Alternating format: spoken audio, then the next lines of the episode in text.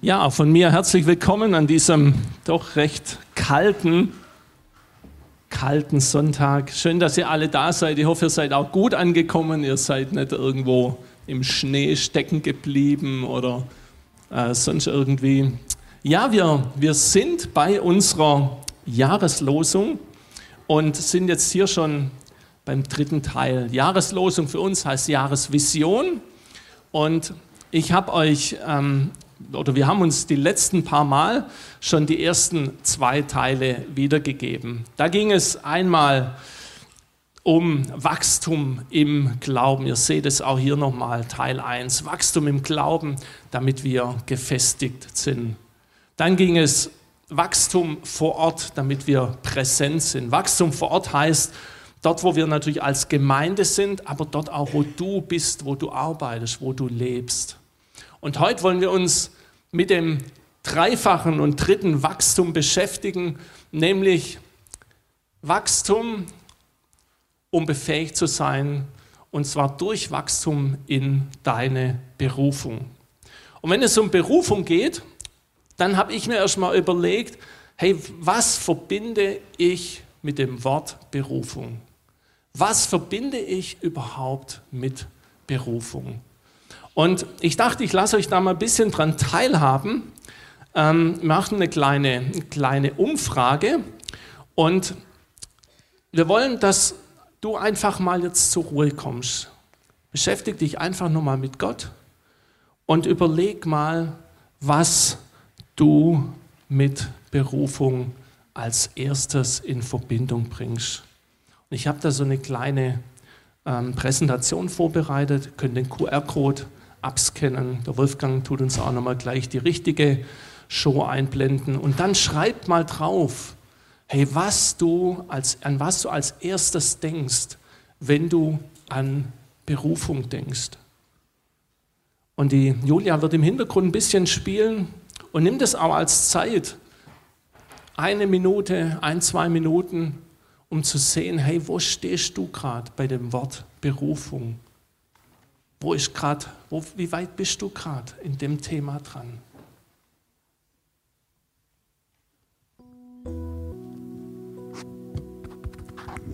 Und ja, ich möchte das jetzt einfach nochmal die Situation von jedem Einzelnen auch hinlegen. Du siehst, wo jeder steht, wenn es um das Thema Berufung geht. Ich bringe das jetzt vor dich, dass jeder für sich auch erkennt, was seine Berufung ist dass jeder erkennt, was du mit ihm vorhast. Danke, dass du ein Gott bist, der redet, der da ist und der auch Berufungen neu festmacht, neu ausspricht. Dafür danke ich dir. Amen.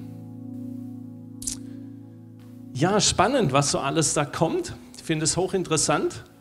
Ihr könnt es ja durchaus auch ein bisschen mitlesen, ein bisschen nachlesen. Und ein paar Dinge decken sich tatsächlich auch mit den Gedanken, die, die ich hatte. Und ein paar ähm, Gedanken hatte ich natürlich auch separat. Und wir wollen uns jetzt nochmal auch drei Punkte anschauen, die mir wichtig geworden ist, wenn es darum geht, wachsen in der Berufung, um befähigt zu sein. Und mein erster Punkt ist, Wiederbeleben meiner Gaben oder befähigt im Dienst. Als ich mir Gedanken gemacht habe über das Thema Berufung, war mein erster Gedanke, was sind meine Gaben? Ich glaube, dass es einen ganz engen Zusammenhang hat zwischen dem, was wir an Gaben haben und unserer Berufung. Und Timotheus, der als junger Mann unterwegs war für Gott und das Evangelium weiter verbreitet hat, der hatte mal eine richtig schwere Zeit. Er hatte Herausforderungen in seinem Dienst und er hatte vor allem auch einen schweren Stand, vor allem mit den Irrlehren, die in der Gemeinde waren. Deshalb war es Paulus wichtig, dass er den Timotheus ermutigt hat in seinen Gaben und ihn erinnert hat an seine Stärken. Und Paulus schreibt im 2. Timotheus 1, Vers 6, aus diesem Grund erinnere ich dich, die Gnadengabe Gottes anzufachen, die in dir durch das Auflegen meiner Hände ist. Paulus steht zu seinem Mitarbeiter, zu seinem Freund, zu seinem Menti. Er gibt ihm in einer schwierigen Phase seines Lebens etwas unglaublich Wichtiges weiter, das ihn anspornen soll, das ihm Kraft geben soll, das ihn motivieren soll. Er sagt ihm, wenn wir das uns anschauen, als erstes Mal, stärke dein Erinnerungsvermögen. Entfache etwas in dir oder erwecke etwas in dir, etwas, das was schon da ist.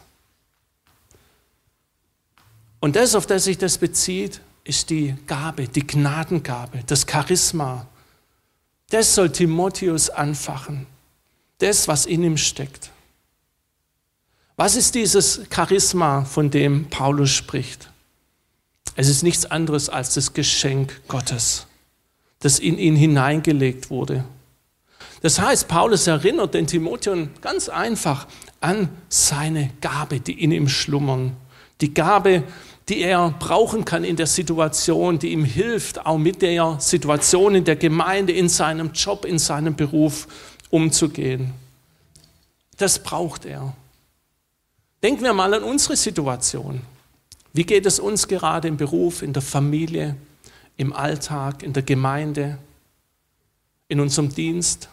Stecken wir vielleicht auch in einer Herausforderung oder in einer Fragestellung, wo wir nicht so richtig weiterkommen? Wo wir vielleicht auch nicht wissen, wie wir mit der Situation umgehen sollen, was der nächste Schritt ist. Und ich glaube, wir können das ähnlich machen wie bei dem Timotheus, dass uns jemand sagen will, hey, erinnere dich an deine Gaben. Erinnere dich an deine Stärken, die Gott dir geschenkt hat. Entfache neu das, was Gott in dich hineingelegt hat, damit es zur Entfaltung kommt. Ganz interessant, in dem 2. Timotheus 1, Vers 6 hat die neue Genfer Übersetzung so einen Nachsatz gemacht und hat übersetzt, lass sie zur vollen Entfaltung kommen. Aus meiner Sicht eine Interpretation, die ausdrückt, was damit gemeint ist. Hey, dass die Gaben, die in dir sind, dass sie zur Entfaltung kommen, dass du dein Potenzial ausschöpfen kannst, das in dir steckt. Denn dahinter steckt eine unglaubliche Kraft. Und wenn wir uns auf diesen Weg machen, uns das bewusst werden, dass die Gaben Gottes, die Talente in uns sind und dass sie nicht verloren gehen, dann können wir etwas auf den Weg bringen, wo uns hilft im Alltag, in unserem Beruf, in, unserer, in unserem Gemeindeumfeld, überall. An einer anderen Stelle in der Bibel wird dieses Wort, das hier gebraucht wird, auch als Wiederbeleben verwendet. Und das ist was, was noch kräftiger ist. Denn wenn es nicht nur heißt, entfache oder ähm, erinnere dich daran, sondern wiederbelebe die Gabe, die, in, die Gott, die in dich hineingelegt hat, dann heißt es, hey, da ist etwas abgestorben. Da ist etwas tot in dir. Vielleicht hast du auch deine Berufung oder deine Gaben zu Tode gegraben. Du hast Dinge begraben, weil es sich nicht so entwickelt hat. Du hast Dinge begraben, weil es einfach vielleicht auch eine dramatische Situation war. Und vielleicht will dir Gott heute begegnen und will dir sagen, hey, das, was ich, das, was ich in dich hineingelegt habe, hey, das möchte ich heute zum Leben erwecken. Das will ich entfachen, möchte ich erinnern daran. Ich möchte euch von einem Mann erzählen, er heißt Henry Van Joyke, er ist aus Kenia und er ist in, einem, in den Slums von Kenia aufgewachsen. Er ist dort in einer Wellblechhütte, hat er gelebt. Er hat geschlafen zwischen den Ziegen in ganz armen Verhältnissen. Nachts haben die Ziegen immer auf ihn gepinkelt. Dort ist er aufgewachsen mit seiner Familie. Als er ungefähr sechs Jahre alt war, ist sein Vater gestorben. Und ab dem Moment hat er auch mit die Verantwortung für die Familie übernommen. Mit sechs Jahren versucht, etwas Geld zu verdienen, damit die Familie irgendwie über die Runden kam. Und es war schwer. Und dann war es so, dass er manchmal auch Geld verdiente und es war nicht ganz so koscher, würde man sagen. Also er hat zum Beispiel mit seinen Ziegen, hat er gesagt, hey, er tut die Gartenarbeit für andere machen, aber die, ähm, also das Einzige, was die Ziegen gemacht hat, sind die Blumen gepflückt und gegessen und äh, dann ist er abgezogen, das Geld hat er schon gehabt. Und dann sind die Leute natürlich, die haben sich beschwert, sind dann zu, ihrer, zu seiner Mutter gegangen, haben gesagt, hey, so geht's nicht, der hat Geld und was weiß ich. Und dann war es aber das Problem, seine Mutter hat ihn dann zur Rede stellen wollen, aber das Problem ist, der war unglaublich schnell. Der war richtig schnell und sie hat ihn nicht fangen können. Und also dann zwei Tage später dann mal wieder zu Hause aufgeschlagen ist, dann war der, das auch alles schon wieder erledigt. Und dann hat sie zum Beispiel auch Freunde dann beauftragt gegen Essen. Essen war, ist viel wert dort in den Slums und hat gesagt, hey, du kannst doch mal meinen Sohn fangen, der hat mal wieder was angestellt. Und dann sind die da hinter ihm her, die haben die nie gefangen, weil er so schnell war. Und deswegen sagt er, wahrscheinlich hat er seine Schnelligkeit aus seiner Mutter zu verdanken, weil er immer wegrennen musste. Und so ging es weiter. Er hatte ein Talent zu laufen, und zwar schnell und ausdauernd zu laufen. Und so war es, als er gerade mal zehn Jahre alt war, gab es so ein, so ein Rennen, ein Wettkampf, ein Leichtathletik-Wettkampf in der Schule, wo praktisch einer die Schule vertreten sollte. Und dieser eine fiel plötzlich aus und dann hat halt jemand gesagt, ja, dann nehmen wir halt einen Henry. Er war gerade mal zehn Jahre alt und sollte in einem Wettkampf mit zehn Kilometer laufen. Und er wusste gar nicht, wie weit sind zehn Kilometer. Und dann ging er an den Start, weil, er, weil die anderen gesagt haben, er soll da laufen. Und erstmal wurde er gehänselt. Er wurde ganz komisch angeguckt, weil das erste war, alle waren über den Kopf größer, das heißt, die waren auch viel älter. Und er war so ziemlich der Einzige, der keine Turnschuhe hatte. Er kam aus den Slums, er hatte kein Geld und er lief immer barfuß. Und so stand er da und es ging los. Und ihr könnt euch schon denken, er hat haushoch gewonnen. Zehn Jahre alt, zehn Kilometer und am Schluss hatte er noch ein Gedicht aufsagen können. Das war gar, kein Problem für ihn. Und so hat er gemerkt, was, was für eine Gabe in ihm ist. Und dann im Laufe des Lebens passierte leider etwas ganz, ganz Schlimmes bei ihm. In Kenia ist es durchaus nicht selten, dass die Menschen erblinden. Und über Nacht ist er blind geworden. Er ist am nächsten Tag aufgewacht und er konnte nichts mehr sehen. Und er ist bis heute blind. Und ich habe ich habe an das Buch gelesen, habe ihn öfter auch mal verfolgt. Er ist auch bei Wettkämpfen hier. Und das Schlimme war die Blindheit, ja. Aber was ihm am Anfang noch mehr zu schaffen gemacht hat, er ist völlig psychisch zusammengekracht. Er konnte nicht mehr gehen. Er war lange Zeit im Rollstuhl. Er hat nicht mehr leben wollen. Er hat sich aufgegeben und es ging ihm richtig schlecht. Er war in einem psychischen Ausnahmezustand. Er hat abgenommen, hat gerade mal noch 45 Kilogramm gewogen.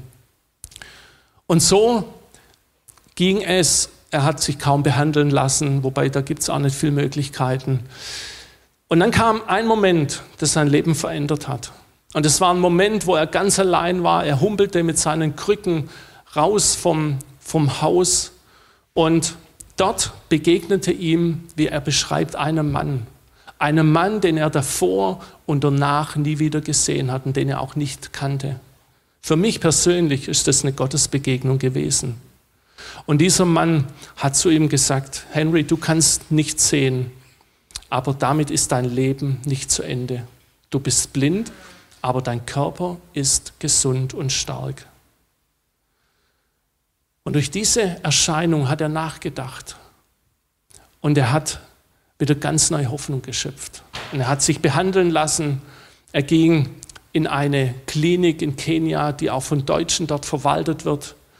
Er hat wieder neuen Mut geschöpft.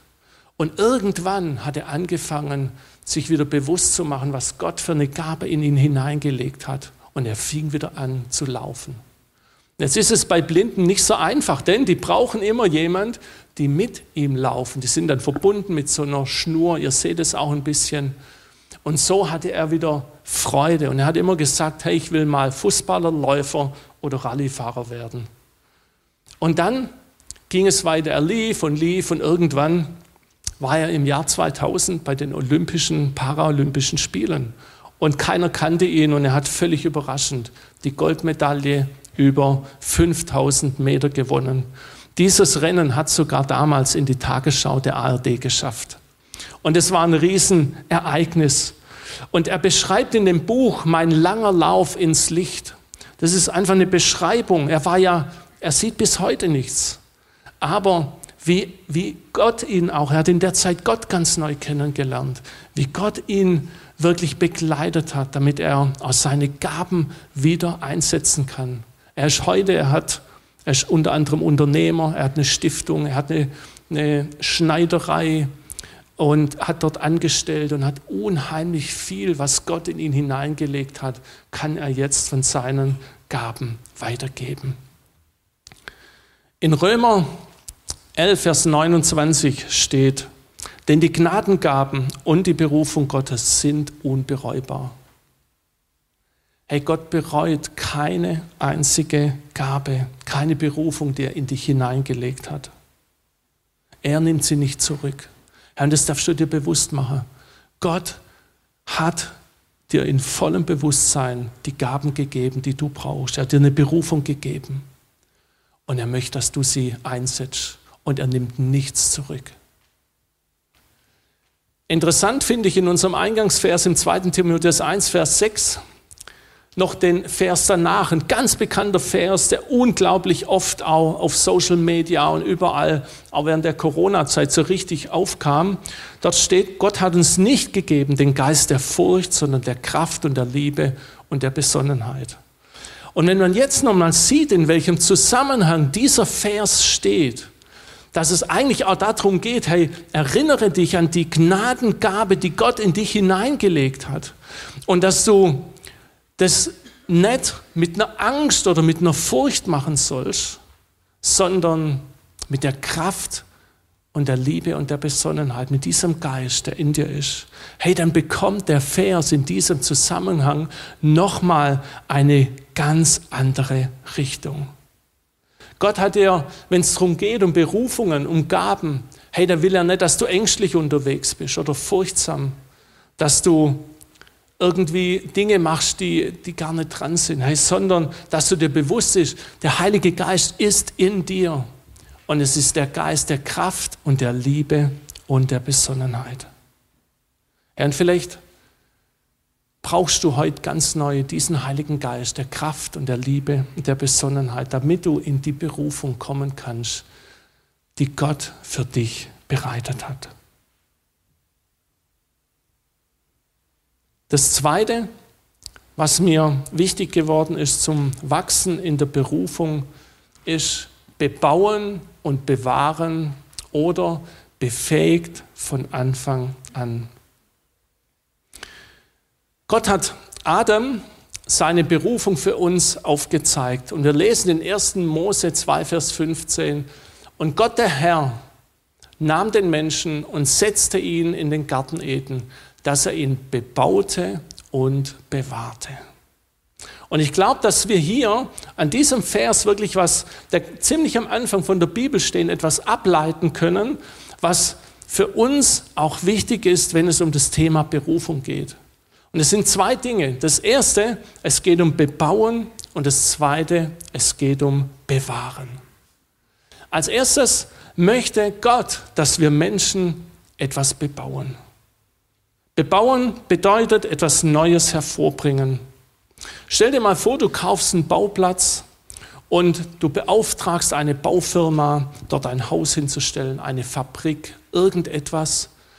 Du tust selber das auch Hand anlangen oder du machst so, wie, wie der Roland und sein Vater oft auch erzählt oder mein Schwiegervater, dass du selber ein Haus baust, einfach Stein auf Stein, so wie man es manchmal wirklich früher gemacht hat. Hey, und bebauen, wenn wir das tun, dann bedeutet es, dass etwas entsteht. Ein Haus, etwas Schönes. Aber dahinter steckt Arbeit. Arbeit mit den Händen, mit den Füßen, gedankliche Arbeit, planerische Arbeit, als Vorbereitung. Alles zählt dazu. Aber unsere Berufung als Menschen, und davon bin ich überzeugt, ist es, dass Neues entstehen kann. Vielleicht hast du immer mal einen Traum gehabt, dass etwas Neues entstehen kann, dass du mal so was erfinden kannst, etwas, was es vielleicht so in der Form oder überhaupt noch gar nicht gibt. Heute nennt, man das ja Start-up. Und vielleicht gibt es jemand von euch, der etwas Neues starten will, etwas Neues im Beruf oder in der Gemeinde, eine neue Interessensgruppe zu gründen, Heute nennt sich das Kleingruppe. Und daraus ist eine, eine große Bewegung entstanden, hier national und international, wo so ein richtiges Kleingruppenkonzept entstanden ist, dass sich Menschen treffen in der Gemeinde oder zu Hause oder wo auch immer, die sich treffen, weil sie ein gemeinsames Interesse haben. Das kann sein, sie haben ein gemeinsames sportliches Interesse. Das kann sein, sie haben ein gemeinsames Hobby wie Stricken oder Nähen oder was auch immer. Und wenn dir sowas auf dem Herzen liegt, hey, dann darfst du auch gerne auf uns zukommen, wenn dir so ein Start-up in der Gemeinde auf dem Herzen liegt. Bewahren ist das Zweite, was hier angesprochen wird. Und es ist gemeint, dass etwas Bestehendes, also etwas bereits Vorhandenes, gepflegt und geschützt wird. Das heißt, dass wir in etwas, was besteht und was es gibt, schon einsteigen dürfen, es pflegen, es schützen, es düngen und es gestalten dürfen. Bebauen und bewahren, ihr merkt es schon, das sind Beispiele zunächst mal aus der Landwirtschaft und das konkret auch aus dem Ackerbau. Und wenn es darum geht, dass wir etwas bebauen und bewahren, dann soll dabei etwas herauskommen. Zum Beispiel, es soll eine Pflanze rauskommen oder es soll Gemüse oder Früchte rauskommen. Eine Blume mit einer tollen Blüte. Wenn es um Wachstum in unserer Berufung geht, dann geht es darum, dass wir etwas sehen, was wir bebaut oder bewahrt haben. Das ist das Ziel. Wenn wir einen Acker bearbeiten, und so ist es auch in unserem Leben, dass wenn wir etwas bebauen oder bewahren, dass etwas dabei herauskommt, dass etwas Gutes entsteht, etwas Schönes, etwas zum Essen. Und ich habe mir dann gedacht, ja, das ist das, was wir wollen, dass etwas entsteht, aber haben wir denn dafür eine Garantie? Und ich habe festgestellt, hey, wir haben keine Garantie. Wir haben keine Garantie für die Ernte. Wir haben keine Garantie, dass eine schöne Blume mit wunderschönen Blättern und Blüten entsteht. Wir haben keine Garantie, dass die Frucht genauso wird, wie wir sie uns wünschen, die richtig gut schmeckt oder das Gemüse. Herr, mir ist es wichtig zu sagen, hey, wir sind zuständig für das Bebauen und Bewahren. Und Gott ist zuständig für die Ernte. Er ist der Herr der Ernte. Und unser Ziel ist es nur, das Bestmögliche herauszuholen in einer exzellenten Form. Exzellenz bedeutet für mich, ich tue mein Bestes. Und ich glaube, da ist es auch besonders wichtig, dass man immer auch Pausen macht, dass man, heute nennt man das Work-Life-Balance, auch immer wieder im Blick hat, dass man Ruhephasen hat, dass man ein gutes Maß hat zwischen Beruf und Privat, zwischen Ehrenamt und Freizeit zwischen Familie und Zeit, wo man auch mal für sich alleine ist. Wachstum in der Berufung bedeutet, dass wir heute Gott fragen dürfen, was möchtest du, wo ich konkret bebauen, vielleicht ein Start-up gründen oder bewahren soll, in etwas einsteigen, wo es schon da ist, ohne dass wir ausbrennen. Und das Dritte, und dann auch schon letzte, ist Gott verherrlichen und das Werk vollenden oder befähigt, um Gott zu ehren. Ich habe mir mal angeschaut, was sagt Jesus denn zu dem Thema? Und Jesus sagt im Johannes 17, das ist das hohe priesterliche Gebet, das sagt er, ich habe dich verherrlicht auf Erden und das Werk vollendet, das du mir gegeben hast, damit ich es tue. Das war so in den letzten Zügen, in den letzten Tagen von Jesus. Und er sagt, hey, ich habe dich verherrlicht. Und das war das Ziel, das war das Ziel, das Lebensziel, was Jesus hatte. Er wollte Gott verherrlichen, von Anfang an. Er wollte nicht selber gut dastehen, er wollte nicht selber groß rauskommen, sondern er wollte seinen Papa Gott groß machen, ihn verherrlichen, ihn in den Mittelpunkt stellen. Und Wachstum in der Berufung bedeutet für mich, dass wir ganz neu sagen, Herr, wir wollen dich verherrlichen in dem, was wir tun. In unserem Alltag, in unserer Familie, in unserem Job und in unserer Gemeinde. Wir möchten dich groß machen. Wir möchten dich verehren. Vor ungefähr drei Wochen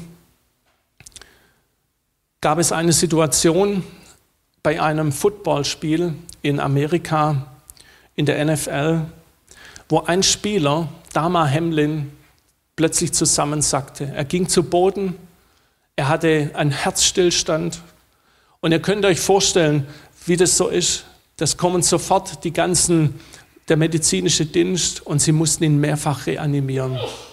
Sein Leben stand wirklich auf der Kippe. Und die, die Spieler haben sich um ihn rumgestellt. Sie sind, ihr seht es hier, auf die Knie gegangen. Sie haben gebetet für ihn. Vor Millionen, vor Zuschauern. Und lange Zeit war nicht klar, ob er es schafft, ob er durchkommt. Und natürlich war das das Sportgespräch oder das Gespräch im Sport in Amerika ähm, auch noch die nächsten Tage. Wie geht es Dama Hamlin? Und am nächsten Tag in einer Sportsendung, wo natürlich auch über das Thema diskutiert wird, wie kann das passieren und wie geht es ihm und so weiter, da ist etwas passiert, was mich unglaublich berührt hat. Es gab einen Reporter, einen Sportreporter, der vor laufenden Kameras gebetet hat. Für Dama Hamlin, für seine Familie. Und diese Minute, die wollen wir kurz anschauen. Es ist auf Englisch, aber ich werde euch nachher nochmal ein paar Sätze dazu sagen. football gave me everything. You know, and I think even through the midst of absolute tragedy last night, I think you saw some of the beauty of football as well, that it's brought us all here together. Um, you know, like this is a little bit different. I heard, I've heard it all day, like thoughts and prayers, and you just heard Scherf and Jonathan Allen say like all we can do is pray for him, and I've heard the Buffalo Bills organization say that we believe in prayer. And maybe this is not the right thing to do, but I want it's just on my heart that I want to pray for. It is. Damar Hamlin right, right, right now. Um, I'm going to do it out loud. I'm going to close my eyes. I'm going to bow my head, and I'm just going to pray for him. Um, God, we come to you in these moments that we don't understand, that are hard, uh, because we believe that you're God, and coming to you and praying to you um, has impact. We're, we're sad, we're angry, um, and we want answers, but some things are unanswerable. We just want to pray, truly come to you and pray for strength for Damar, for healing for Damar, for comfort for Damar, to be with his family, to give them peace. If we didn't believe that prayer didn't work, we wouldn't ask this of you, God. Um, I believe in prayer. We believe in prayer. We lift up Damar Hamlin's name in your name. Amen. Amen. Amen. Amen. It's beautiful. Respectfully. We will continue to cover this story. Das war nicht einfach nur ein Gebet. Das war ein Gebet vor laufenden Kameras in einer Live-Sendung vor Millionen von Menschen. Und das ist das, was mich bewegt hat. Er hat gesagt, hey, ich höre immer alle diesen Spruch sagen, wir sind mit unseren Gedanken und Gebeten bei euch. Und auch die Teamleitung der Buffalo Bills hat gesagt, sie glaubten an die Macht des Gebets. Und er sagt weiter, es liegt mir auf, einfach auf dem Herzen, ich will für Dama Hamlin beten, genau jetzt. Er fügt hinzu, ich werde laut beten, ich werde meine Augen schließen, meinen Kopf neigen und einfach für ihn beten. Und ihr habt gesehen, beide Kommentatoren haben, die, die Co-Kommentatoren haben die Augen geschlossen, haben mitgebetet, haben die Hände gefaltet. Und hat gebetet, Gott, wir kommen jetzt zu dir in Momenten, die wir nicht verstehen, die gerade sehr hart sind. Denn wir glauben, dass du Gott bist und beten eine Auswirkung hat. Er hat weiter gesagt, wir sind traurig und wütend, wir wollen Antworten, aber manche Dinge bleiben uns verborgen. Wir bitten dich um Stärke für Dama, für seine Heilung. Sei bei seiner Familie, gib ihnen Frieden. Wenn wir nicht glauben würden, dass Gebet hilft, würden wir dich nicht darum bitten. Ich glaube an die Wirkung von Gebet. Wir glauben daran und wir bringen dir Dama Hemlins Namen in deinem Namen. Amen. Das war sein Gebet, das er wiedergegeben hat. Und mich hat es bewegt, weil sie haben Gott, er hat Gott verherrlicht in dem Moment. Es war ihm egal, was die Leute denken, was die Zuschauer denken. Und er hat ein Gebet gesprochen, das richtig kraftvoll war. Ich weiß nicht, ob ihr am Schluss auch gesehen habt, die Reaktion von den beiden Co-Kommentatoren. Hey, die waren geblättet. Und Jesus sagt, dass er gekommen ist, um seinen Papa zu verherrlichen. Und das ist unsere Berufung. Gott verherrlichen und das Werk vollenden. Jesus hat es auch gesagt, hey, ich habe das Werk vollendet. Und für mich spricht ein ganz großer Friede darin, wenn Gott sagt, ich habe dein Werk vollendet und ich habe das beendet, was du mir aufgetragen hast hier auf der Erde. Und das heißt für mich, ich möchte nicht nur was anfangen, sondern ich möchte auch etwas zu Ende führen mit meinen Gaben, mit meinen Talenten, in der Berufung, die er mir gegeben hat. Meine Gaben zu pflegen und zu bewahren, aber eben auch etwas zu beenden. Jesus hat sein Werk beendet und daraus ist eine unglaubliche Sache entstanden. Dadurch ist eine, eine Multiplikation von Nachfolger entstanden, weil er das Werk auf der Erde beendet hat. Hey, und wenn Jesus das Werk nicht beendet hätte, wären wir heute nicht da. Wärst du nicht da und dann wäre ich nicht da.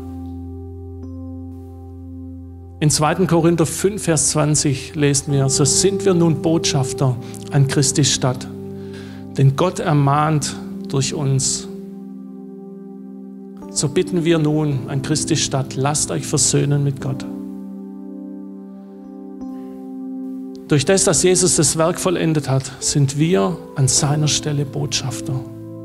Botschafter an Christi Stadt heißt, wir, du und ich, sind Botschafter an der Stelle von Jesus. Und du brauchst jetzt nicht rumschauen oder auf den Roland oder auf sonst jemanden gucken und denken, ja, die werden es schon richten. Er spricht heute dich an. Deine Gaben, deine Berufung. Und ganz ehrlich, hey, Gott hat niemand anders wie uns. Und er möchte, dass wir das Werk beenden, das er angefangen hat und das Werk fortführen. Und wir wollen uns jetzt eine Zeit der Stille nehmen, kurz eine Minute, einfach das auch nochmal uns vor Augen zu führen. Die drei Punkte, Wiederbeleben meiner Gaben, als Gott ganz neu entfachen will an Gaben, an Berufungen, damit du befähigt bist für deinen Dienst. Das zweite, bebauen und bewahren oder befähigt sein von Anfang an, weil er das in uns Menschen hineingelegt hat. Und Gott verherrlichen und das Werk vollenden oder befähigt sein, um Gott zu ehren. Das wünsche ich mir, das wünsche ich uns, dass wir wachsen können in der Berufung, um befähigt zu sein.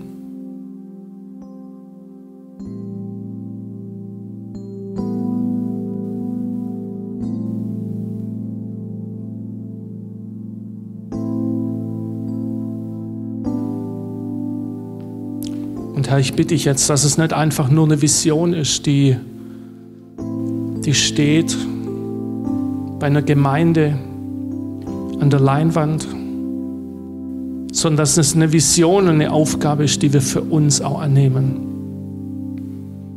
weil wir dich verherrlichen wollen, weil wir wollen, dass du zum Zug kommst. Und ich danke dir dafür. Danke, dass du jetzt Berufungen ganz neu festmachst und Gaben ganz neu wieder neu entfachst. Und wenn es dich angesprochen hat, möchte ich dich nachher nach dem Gottesdienst oder auch schon während der Lobpreiszeit einladen, vorne zum Gebetsteam zu kommen. Denn Paulus sagt, hey, erinnere dich daran an die Charismen, an die Gnadengaben, die, die ich dir oder die Gott dir gegeben hat unter Auflegung meiner Hände. Hey, und vielleicht sind bei dir Gaben verschüttet gegangen, verschüttet, abgestorben. Und Gott möchte sie neu entfachen. Hey, dann komm nachher zum Gebetsteam hier vor. Lass dir die Hände auflegen, damit ganz neu die Gaben, die Gott in dir, in dich hineingelegt hat, neu zum Leben erweckt werden. Du darfst aber auch nach vorne kommen, hey, wenn, wenn du dich einfach nur segnen lassen möchtest. Oder auch wenn, hey, wenn, wenn du sagst, hey, ich weiß eigentlich gar nicht so richtig, was ist meine Berufung? Hey, dann lass für dich beten. Und ich denke, das ist auch eine gute Möglichkeit. Roland hat es am Anfang gesagt, hey, wir wollen jetzt das Abendmahl miteinander nehmen. Und vielleicht möchtest du da auch nochmal was festmachen im Abendmahl. Wir werden es jetzt so machen, wir haben zwei Ausgabestellen beim Abendmahl und einmal hier vorne und einmal da hinten, wo jeder jetzt gleich auch vorbei laufen kann und das Brot und den Saft nehmen kann. Und wir haben ein kleines Bild vorbereitet, das ihr euch kurz mal anschauen könnt, weil wir sind relativ viele. Und da stehen dann auch Leute, die euch die Sachen ausgeben. Die haben auch Handschuhe an, das ist hygienisch, alles super. Und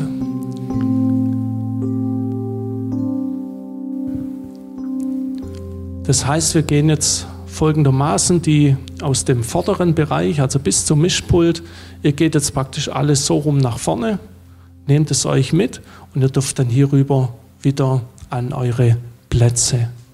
Und hinten, ihr dürft zu der hinteren Ausgabestelle und ihr von der Empore dürft runterkommen und auch an die Ausgabestelle, wo hinten unter der Empore ist. Wir werden im Hintergrund ein bisschen Musik haben, die Julia wird spielen. Nehmt euch die Sachen mit und ich bete dann nochmal, wenn ihr an eure Plätze seid, bete dann nochmal für das Brot und für den Saft. Wer gern jetzt daran teilnehmen will, darf sich aufmachen an die zwei Stellen und dann